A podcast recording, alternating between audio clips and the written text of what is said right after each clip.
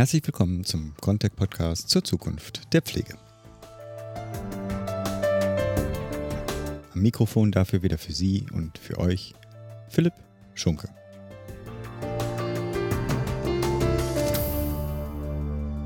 Heute nehmen wir uns das Thema Finanzierung der Pflege in Zukunft vor und haben dafür zwei sehr kontroverse Stimmen für Sie eingefangen. Das ist zum einen Professor Bernd Raffelhüschen und zum anderen Bernhard Schneider von der Evangelischen Heimstiftung. Die Diskussion beider Experten war auf der zurückliegenden Eröffnung des digitalen Contact Forums im Januar so lebhaft, dass wir uns entschieden haben, diese Stimmen für Sie auch nochmal zusammenzufassen. Beide Experten werde ich zu Beginn der jeweiligen Gespräche auch nochmal kurz direkt vorstellen und daher sei an dieser Stelle nur nochmal an die Kapitelmarken erinnert, falls Sie direkt zu Herrn Schneider springen wollen, beziehungsweise direkt zu einem Thema der beiden können Sie mit den Kapitelmarken gleich an die entsprechende Stelle springen. Und damit genug meiner Vorrede und damit für Sie und für euch zum Gespräch mit Herrn Professor Raffelhüschen und Herrn Schneider von der Evangelischen Heimstiftung. Heute spreche ich mit Professor Bernd Raffelhüschen, Direktor des Forschungszentrums Generationenverträge am Institut für Finanzwissenschaft und Sozialpolitik der Albert-Ludwigs-Universität Freiburg. Neben seiner Mitwirkung an internationalen Forschungsprojekten beteiligt er sich zum Beispiel als Mitglied der Rürup-Kommission, der Kommission Steuergesetzbuch oder als Vorstand der Stiftung Marktwirtschaft an Fragen der praktischen Sozialpolitik. Und unter letzteres kann man wohl auch den aktuellen Anlass für dieses Gespräch subsumieren nämlich seinen engagierten Impuls beim jüngsten digitalen Auftakt des Contact-Forums mit dem Titel Faktencheck Pflegereform vom 13. Januar 2021.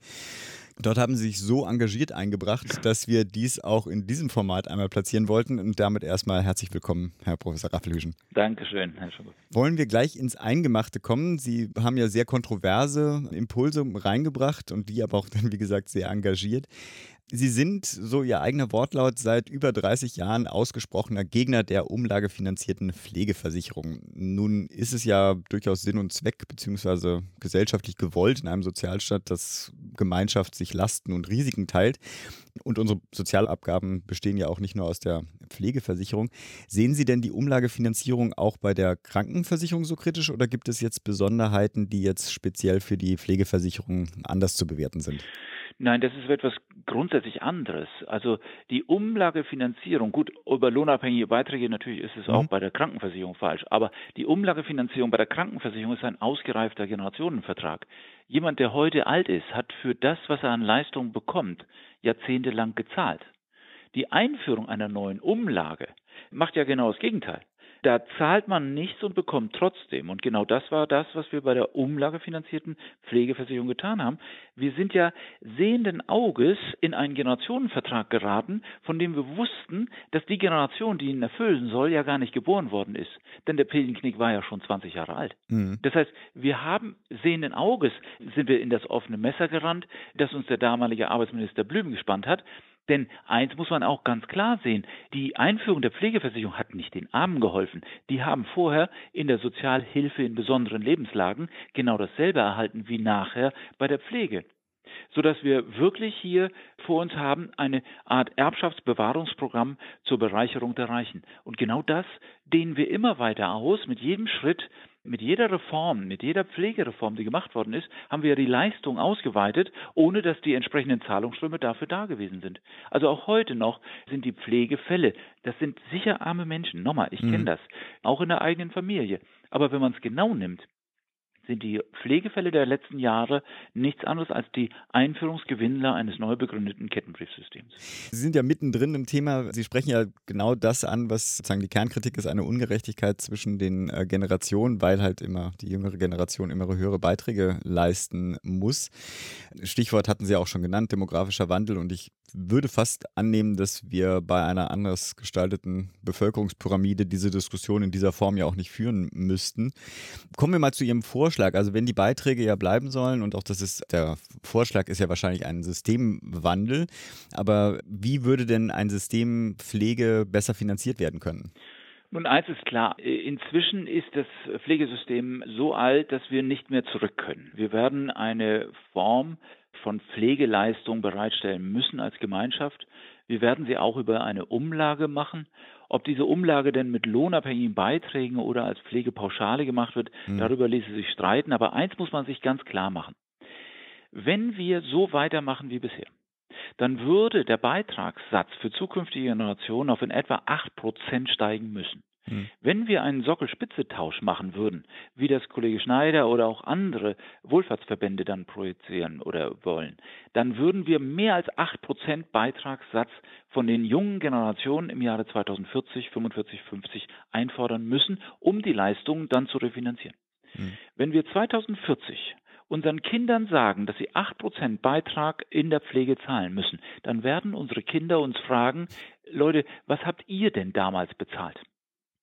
Dann werden die Pflegefälle des Jahres 2040 sagen müssen, ja, wir haben am Anfang nichts bezahlt. Und am Ende haben wir vielleicht zwei oder drei Prozent bezahlt. Und dann werden unsere Kinder uns sagen, ja, aber wenn ihr nichts oder zwei Prozent gezahlt habt, dann ist es doch vielleicht vernünftig, wenn wir auch zwei Prozent zahlen. Oder jetzt drei mhm. Prozent, sagen wir mal dann werden wir sagen, ja, das geht aber nicht. Wenn ihr mit drei Prozent da ankommt, wir sind so viele, wenn unsere Kinder uns sagen, dafür können wir nichts. Und dann werden wir unseren Kindern sagen, ja, wir sind nicht nur so viele, ihr seid auch so wenig. Und dann werden unsere Kinder uns sagen, und dafür könnt ihr was. Ihr seid das Problem der Pflegeversicherung und ihr seid der Verursacher der Pflegeversicherungsprobleme. Denn hättet ihr mehr Kinder in die Welt gesetzt, dann wäre das auch kein Problem. Hm. Wir treffen den Verursacher gerecht wenn wir die Akzeptanz der Pflegeversicherung dadurch generieren, dass die Einzahlungsströme der zukünftigen Generationen nicht mehr sind in Prozent zu dem, was sie verdienen, als das, was wir auch geleistet haben. Hm. Zwischenfrage Vorlaufzeit oder Übergangszeit? Also auch man kann ja quasi nicht diese umstrukturierte Finanzierung ein Jahr äh, vor Pflegebedürftigkeit einführen. Wie würde sowas strukturiert werden können? Das Generieren einer konstanten Belastung für zukünftige Generationen muss über Karenzzeiten langsam eingefasst werden. Mhm. Wir würden im Prinzip schlichtweg zunächst erstmal vielleicht in der ersten Pflegestufe dann zunächst erstmal anfangen. Wir würden langsam das erhöhen. Mhm. Wir würden Karenzzeiten zunächst erstmal von vielleicht drei Monaten, sechs Monaten, dann neun Monaten, zwölf Monaten setzen. Also Teile der ersten Absicherung würde dann über Karenzzeiten gemacht werden. Am Ende der Tage werden wir wahrscheinlich zwischen ein und zwei Jahren zumuten müssen, in Eigenvorsorge und Eigenfinanzierung zu machen und alles, was darüber hinausgeht was ja wirklich auch das Risiko ist. Mhm. Ich meine, ich kann nicht ansparen für eine Periode von zehn Jahren mhm. in der ersten Pflegestufe, das geht gar nicht mhm. mehr. Also wenn, dann müssen wir wirklich sozusagen als soziale Gemeinschaft für die Härtefälle des Lebens auch einstehen. Alles andere in den ersten ein bis zwei Jahren muss man selber erledigen und dafür muss man eben halt dann auch die Ersparnisse bilden, wie auch immer man das will. Karenzzeit heißt sozusagen, also wenn Sie sagen drei Monate, drei Monate Pflegebedürftigkeit im Heim wird von keiner Versicherung übernommen, sondern das ist durch Eigenansparung oder Eigenversicherung? Eigenversicherung, Eigenanspare, Eigensicherung.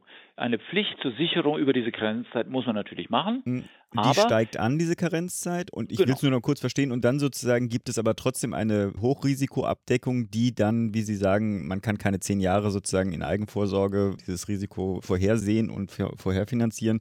Dann gibt es schon irgendwann einen Zeitpunkt X, wo dann die Verpflichtung zur Eigenvorsorge dann auch endet. Ganz genau. Jetzt, um es jetzt vom großen Ganzen wieder etwas runterzubrechen, Sie kritisieren ja auch den Vorschlag für eine Pflegereform, also sehr konkret von Bundesgesundheitsminister Jens Spahn. Diese sieht ja unter anderem gerade eine Deckelung des Eigenanteils in der stationären Pflege vor. Ich glaube, bei 700 Euro ist die Diskussion gerade. Damit verbleiben beim Heimbewohner ja immer noch die Kosten für auch Unterkunft, ich denke auch ein Großteil der Investitionskosten. Aber von vielen wird das ja als guter Anfang bezeichnet, weil dann ja, ich sage mal, ein Normalverdiener ohne Unterstützung der Sozialhilfe einen Heimplatz ja kaum leisten kann derzeit, also ohne Vorsorge, muss ich dazu sagen. Können Sie Ihre Kritik natürlich formatbedingt hier etwas kompakter für unsere Hörerinnen da zusammenfassen? Also konkret auf den Vorschlag von Jens Spahn? Also der, der Vorschlag von Jens Spahn ist natürlich völlig absurd. Wir müssen ihn eigentlich hoch minus eins mathematisch nehmen, dann wird daraus ein Schuh draus. Also ich weiß nicht, ob die Nicht-Mathematiker das nachvollziehen können, aber äh, gut, das sollen sie googeln, das kriegen sie raus. Also nochmal, heute haben wir folgendes Phänomen. Wir haben eine Teilkaskoversicherung, wo die Versicherungsleistung einen bestimmten Sockel finanziert und damit hat es sich. Wenn ich im Prinzip den Eigenanteil begrenze auf eine bestimmte Zeit, und der Vorschlag ist ja sogar zeitlich begrenzt, ja, also 700 Euro auf drei Jahre, dann wird alles andere der Versicherungsgemeinschaft an Lasten aufoktroyiert. Was be bedeutet, dass letztlich, sagen wir mal, schon wieder die Leistungen ausgefahren werden. Und wer hat gut davon? Wer hat gut davon, äh, wenn die Eigenanteile begrenzt werden, statt dass wir durch Karenzzeiten diese Eigenanteile weiter ausfahren würden?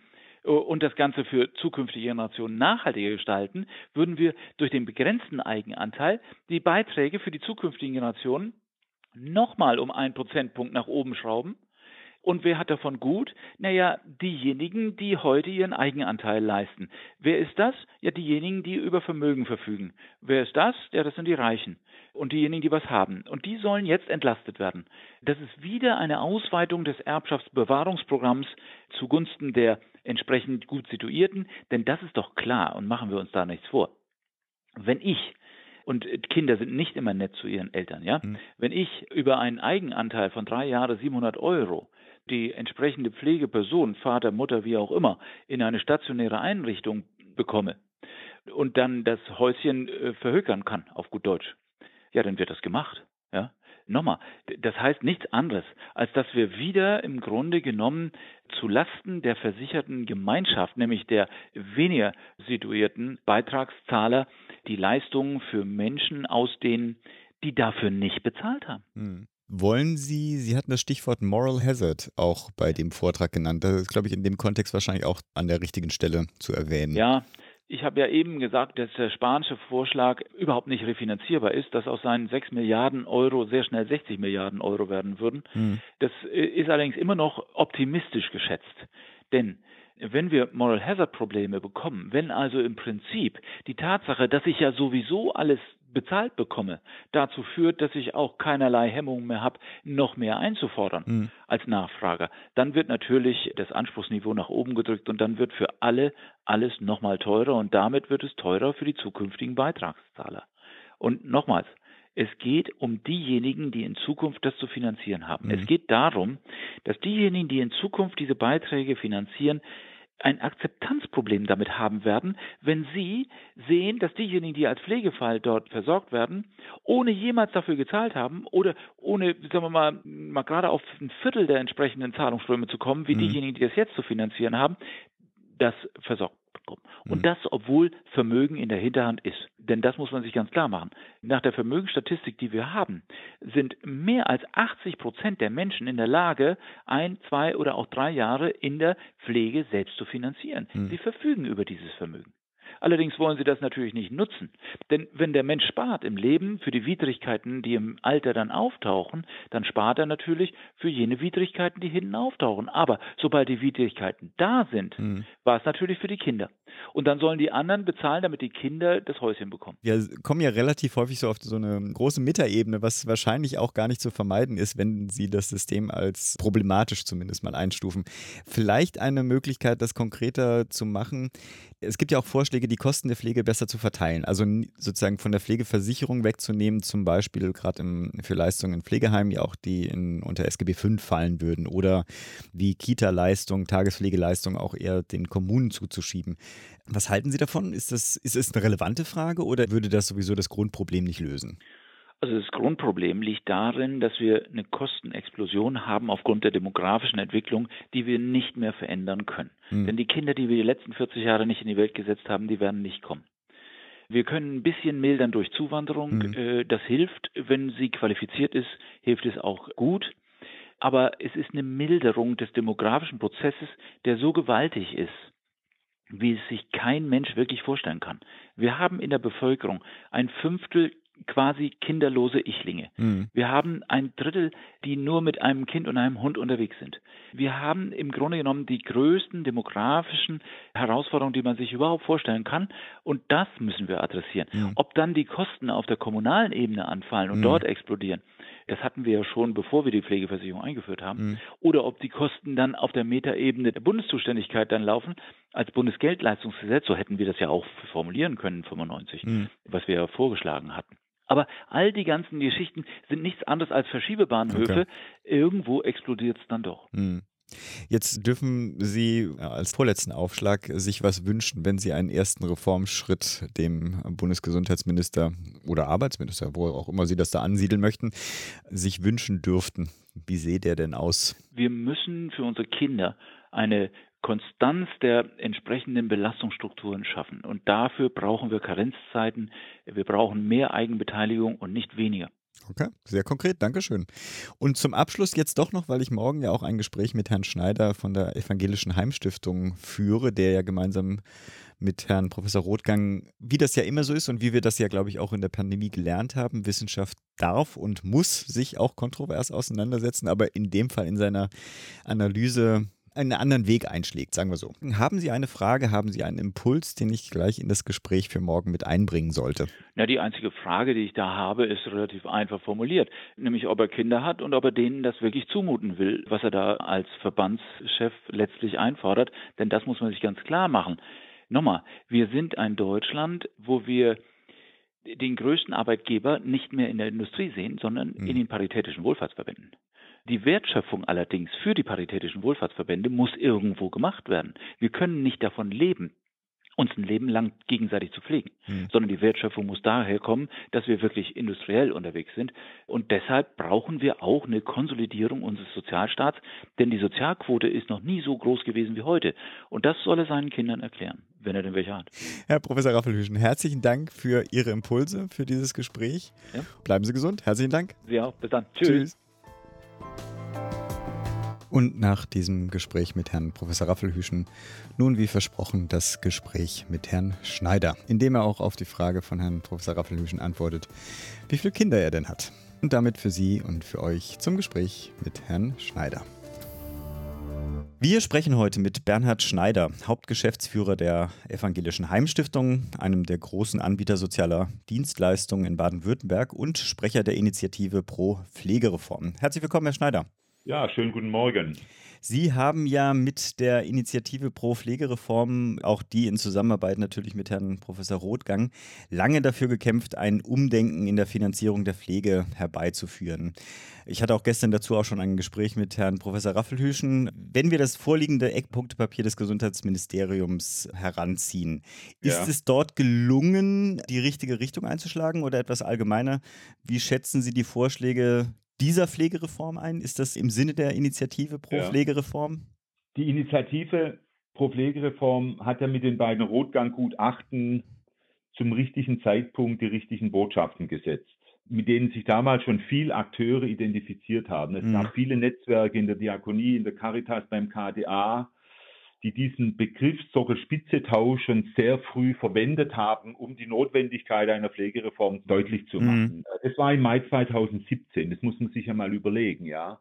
Und dann war im Herbst 2020 der Zeitpunkt, als dann Jens Spahn mit den Eckpunkten seiner Pflegereform ganz überraschend gekommen ist. Wer hätte vor einem halben Jahr ernsthaft darauf gewettet, dass Spahn den Sockel-Spitze-Tausch der Initiative pro Pflegereform tatsächlich übernimmt? Ich nicht. Er hat Anfang 2020 ja angekündigt, als eine Pflegereform kommt. Aber in welche Richtung es geht, war mehr als mhm. unsicher. Mhm. Ich glaube jetzt im Nachhinein, das hat mit dem Personalbemessungssystem zu tun, das ab 2021 ja in einem Roadmap-Prozess bundesweit eingeführt werden soll. Und ich glaube, Spahn ist klug genug gewesen, dass er sieht, er kann die Zusage, die er in der CAP gegeben hat, also mhm. mehr Personal, alles Personal besser bezahlen, dass er von dieser Zusage nicht mehr runterkommt und dass er diese Zusage nur einlösen kann, wenn er eine funktionierende Systematik einführt, mit dem ihm die Eigenanteile nicht um die Ohren fliegen. Mhm. Äh, und es würden sie, wenn er die CAP-Ergebnisse umsetzt, und deshalb hat er jetzt den Vorschlag gemacht, die pflegebedingten Eigenanteile in den Pflegeeinrichtungen auf drei Jahre auf 700 Euro zu deckeln und zusätzlich sollen die Länder 100 Euro Investitionszuschuss geben. Hm. Wenn er diese Reformschritte 2021 oder 2022 umsetzt, dann ist das eine grundlegende Systemreform, ein Paradigmenwechsel und das nötigt mir tatsächlich Respekt ab und verdient auch jede Unterstützung. Ihr Modell besagt ja, dass bei einem stabilen Beitragssatz zwischen 6, glaube ich, bis 7 Prozent sprechen Sie davon, zusätzlich zu Steuerzuschüssen, die Finanzierung der Pflege bis auf weiteres gesichert wäre. Jetzt bringe ich auch eine Frage äh, von Herrn Professor Raffelhüschen gleich ja. mit rein, die kommt im Anschluss. Die These oder die Frage, die im Raum steht, ist, ob ein Pflegeversicherungsbeitragssatz von 7% gegebenenfalls bei der jüngeren Generation ja auch bitte aufstoßen könnte. Das ist ja doppelt so viel wie heute sozusagen veranschlagt wird. Herr Raffelüschen bat mich dann äh, die Frage gleich an Sie zu richten, ob Sie Kinder haben und ob Sie wirklich wollen, dass Ihren Kindern dieses System aufgebürdet wird. Ich will die Sache vielleicht ein bisschen aufdröseln, Gerne. Ja, weil mit der Frage springt man ein bisschen zu kurz. Es ist nicht korrekt, die Reformvorschläge der Initiative pro Pflegereform auf unser Finanzierungskonzept zu reduzieren. Das ist schon auch ein Punkt, den ich bei Herrn Raffelhüschen ein bisschen kritisch anmerke, dass er eben das tut, ja. Die Stärke unseres Reformansatzes ist ja, dass wir sieben Reformbausteine haben. Die fangen an von der Zuordnung der Behandlungspflege, von der Aufhebung der Sektorengrenzen bis zu einem Drei-Instanzen-Modell, um dem Moral Hazard entgegenzuwirken und, und, und. Mhm. Und eine dieser sieben Reformbausteine ist der Reformbaustein Finanzierung. Wir wollen nicht verstanden wissen als eine Initiative, die immer nur mehr, mehr, mehr will. Mhm. Wir machen inhaltliche Vorschläge, mit der langfristig die Pflegeversicherung funktionieren kann und wir geben auch Finanzierungsvorschläge. Und bei der Finanzierung gibt es eben auch Elemente, die in unterschiedlicher politischer Konstellation zum Erfolg, also zur Refinanzierung der Reformvorschläge führen können. Und in dem Gutachten gibt es mehrere durchgerechnete Reformszenarien und eines will ich jetzt beispielhaft herausgreifen, mhm. und das ist nicht Ihres mit den sieben Prozent, sondern wir kombinieren einen Steuerzuschuss von 12,5 Prozent des Beitragsaufkommens mit einer Einführung einer Pflegebürgerversicherung mit Anhebung der Beitragsbemessungsgrenze. Drittens mit einem Eigenanteil von 471 Euro auf drei Jahre. Mhm. Und wenn wir diese Bausteine nehmen, dann würde das einen Beitragssatz von 4,4 Prozent bis 2045 bedeuten. Und da frage ich Sie, wo ist das Problem? Mhm. Wenn wir natürlich eine politische Konstellation haben, die sagt, oh, Bürgerversicherung ist Teufelszeug, das geht gar nicht, na, dann muss die Fraktion eben den Steuerzuschuss erhöhen.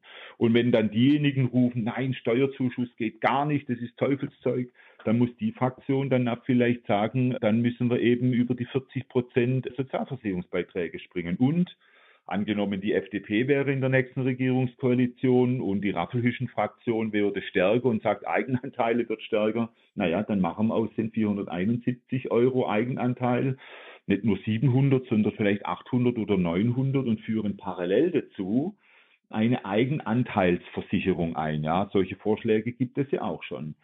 Deshalb ist die Stärke unseres Modells, dass sie politisch anschlussfähig ist mit Finanzierungselementen, die eine Antwort gibt auf die drängende Frage, wie die Pflegeversicherung langfristig zu mhm. finanzieren ist. Wenn einer nur eindimensional auf den Beitragssatz starrt, wie der Herr Raffelhüschen das Eichhörnchen auf die Schlange, dann kann man die Probleme natürlich nicht lösen. Ich verweise da vielleicht auch nochmal, das kommt dann auch in die Shownotes, auf die Website der Initiative pro Pflegereform, wo man sich das dann ja auch nochmal diese unterschiedlichen Szenarien angucken kann. Ja. Was ich noch einführen möchte, was mich schon auch in der Argumentation von Herrn Raffelhüschen stört, ist, die Pflegeversicherung als Sargnagel der Wirtschaft und als Spalterin der Generationen zu stilisieren. Ja, mhm. das ist nicht nur falsch, sondern entbehrt jeder Grundlage. Man muss ja mal gucken, wo die Pflegeversicherung herkommt, mit welchen Prozentsätzen und dass bei der Einführung ein Feiertag geopfert worden ist und dass wir mit der Krankenversicherung und mit der Rentenversicherung ja ganz andere Hebel haben, die den Generationenvertrag belasten. Warum er sich da jetzt die Pflegeversicherung als zentrales Feindbild heraussucht, das verstehe ich nicht. Vor allen Dingen werden alle Menschen pflegebedürftig. Oder ich sage nicht alle, aber die allermeisten werden pflegebedürftig sein. Und auch die heutigen Jungen wissen, dass die Wahrscheinlichkeit, dass sie pflegebedürftig werden, relativ hoch ist und dass sie selber dafür sorgen müssen, dass sie im Alter und bei der Pflegebedürftigkeit dann auch gut versorgt sein werden. Mhm. Also Vielleicht noch mal kurz zu diesem herbeigeredeten Generationenkonflikt. Ich sehe den ja so nicht. Sie haben mich vorher gefragt, ob ich Kinder habe. Ich habe zwei Töchter und ich habe demnächst das fünfte Enkelkind. Und in meinen ganzen Gesprächen mit jungen Leuten spüre ich sehr wohl, dass es einen tiefen Respekt und auch eine Dankbarkeit zwischen den Generationen gibt. Also wenn Sie Enkel und Urenkel über die Alten reden hören, mhm. höre ich Anerkennung für deren Lebensleistung, Dank für das, was die jungen Generationen in den ersten, in den ersten 30, 35 Jahren bekommen haben. Und dieser herbeigeredete Konflikt zwischen äh, den Generationen, das schreibt sich gut, das sagt sich gut, weil das so ein grundständiger sozialer Konflikt darstellt und der wird auch gerne herbeigeredet. Ich mhm. empfinde den nicht so, ganz im Gegenteil. Der Konflikt ist eher zwischen den Kindern und den Eltern, aber nicht zwischen den Enkeln, den Urenkeln und den Alten. Mhm. Und deshalb finde ich diese Diskussion mag reizvoll sein, aber sie geht eigentlich im eigentlichen Ziel vorbei. Und ich finde, die ist auch nicht relevant im Moment. Die mhm. wird nicht aufgerufen. Und deshalb sollte man sich darauf auch nicht fokussieren. Was wünschen Sie sich denn als nächste Schritte von, ich sage mal, der nächsten Regierung? Herr Spahn war ja schon sehr aktiv, aber ich nehme nicht an, dass jetzt noch bis Herbst viel passieren wird. Aber vielleicht haben Sie da eine andere Einschätzung. Aber was erwarten oder erhoffen Sie sich denn als nächste konkrete Schritte von der nächsten Bundesregierung? Gut, ich war ja begeistert, dass im November diese Eckpunkte genannt wurden. Aber mit diesem Aufschlag ist es wohl jetzt auch gewesen. Ja, also man hört jetzt nichts mehr. Jetzt ist Stille im Winterwald in Berlin. Ich erwarte und hoffe auch, und da wollen wir jetzt auch Druck machen, dass der Referentenentwurf endlich auf den Tisch kommt. Es wäre verantwortungslos, würde ich fast sagen, wenn die jetzige politische Konstellation nicht genutzt wird, um diesen Paradigmenwechsel in der Pflege herbeizuführen. Mhm. Ich weiß auch nicht, was noch passieren soll. Corona, es ist erkannt, dass die Pflege wichtig ist. Es gibt eine Diskussion über einen Tarifvertrag, der die gesamte Pflege besser stellen soll. Es gibt die Diskussion über mehr Personal. Damit ist die Perspektive da, dass die Eigenanteile nicht nur die 2000er Marke überschreiten, wie jetzt im VDEC-Bericht mhm. Äh, drin steht, sondern in absehbarer Zeit dann die 3000er Marke überschreiten.